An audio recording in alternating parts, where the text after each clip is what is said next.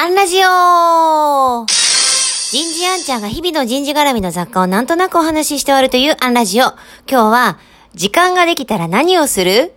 こんなテーマでお話ししてみようと思います。えー、ニュース記事で男性の育休じゃなくて産前産後休暇が検討に入るみたいなのを読んで、あ、もうそういう時代が来たかと思いました。前お話ししたかもしれませんが、えっ、ー、と、私結婚した時点で、と、連れが、えー、まだ学生さんだったので、えっ、と、当時の法律で私、産んだ人なのに産前産後休暇取ってますけど、育休を法的に取れなかった人でしたからね。本当時代が変わるってこういうことだなーって思います。ただ、合わせて考えたいのが、えー、最近、えー、松浦民江先生の、えー、セミナーで聞いたんですけれどもね、ダイバーシティ経営の調査で、えっ、ー、と、全体としてパッコ、残業が減っている。その減った分、じゃあみんな何しているんだろうっていう調査をされたそうです。で、大体平均的に、えっ、ー、と、男女、えー、仕事で3時間ぐらい、えっ、と、時間が浮いていると、1ヶ月にね。で、若干こう精査で優位差があったので調べてみると、男性の方はその減った分、えっと、一番時間を割いた、あの、代替したのは、テレビ、ラジオ、新聞雑誌、これ51分。ということ。あと、睡眠が35分ね。あと、趣味娯楽が32分。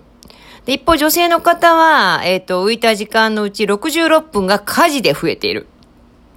あとは、えっ、と、男性と同じだな。テレビ、ラジオ、新聞雑誌で34分。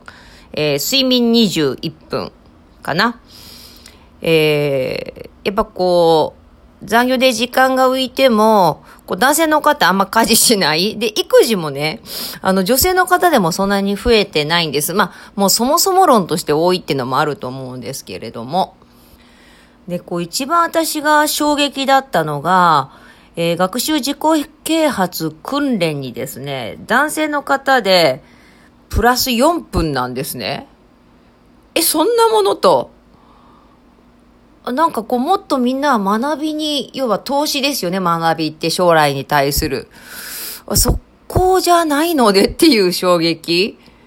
まあ、だから私の常識とか世の中の常識とか何が常識とかわかんないですけど、私はこの学習自己啓発が増えてないことが衝撃でした。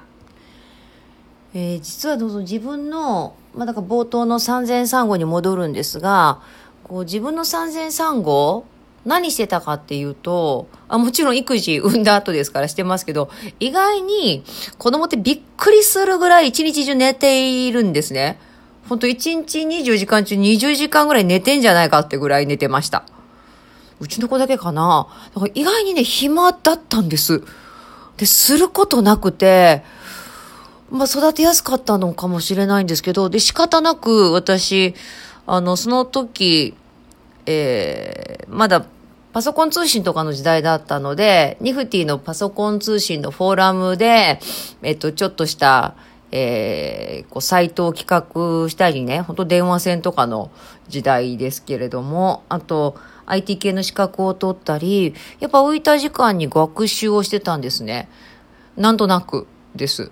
けど、それがあったので、復帰して、その最初に任された一番大きな仕事の一つが、会社全体のホームページを立ち上げるっていう、今思えば一部上場企業のホームページですよ。そんなのよく任されたなと思うんですけど、その時代にそういう IT 系の勉強をしているとか、パソコン通信なんか関与しているとか、そういうフォーラムにね、って方がやっぱいなかったんですよね。だからこう、そういうことってやっぱ後々身を託すくなという実感。さあ、まあ、随分脱線もしましたが、皆さんが、えー、時間が浮いたら何に使いますか？今日はここまで。次回もお楽しみに。